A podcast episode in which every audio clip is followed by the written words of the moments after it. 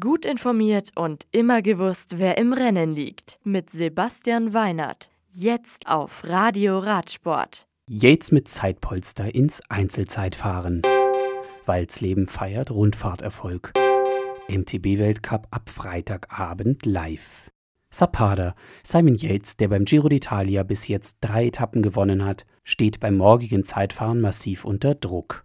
Yates spricht davon, dass ihm Chris Froome und sein Hauptkonkurrent, der Vorjahressieger Tom Dumoulin, beim Zeitfahren rund zwei Minuten abnehmen werden.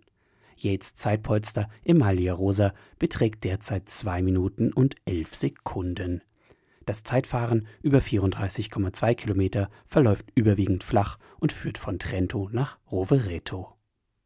Pischowice wie Radsportnews.com berichtet, gewinnt der Deutsche Philipp Walzleben die Baltic Karkonos Tour in Polen mit einer guten Minute Vorsprung. Zweiter wird Mateusz Tasziak vor Pavel Cislik. Nove Mesto.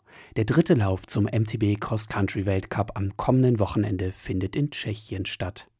Der von Austragungen aus den vergangenen Jahren als Zuschauermagnet bekannte Ort ist wohl wieder ein besonderes Highlight im Weltcup-Kalender Red Bull TV überträgt das vom tschechischen Fernsehen produzierte Rennen bereits mit dem Shorttrack am Freitagabend live. Das Radio für Radsportfans. Im Web auf radioradsport.de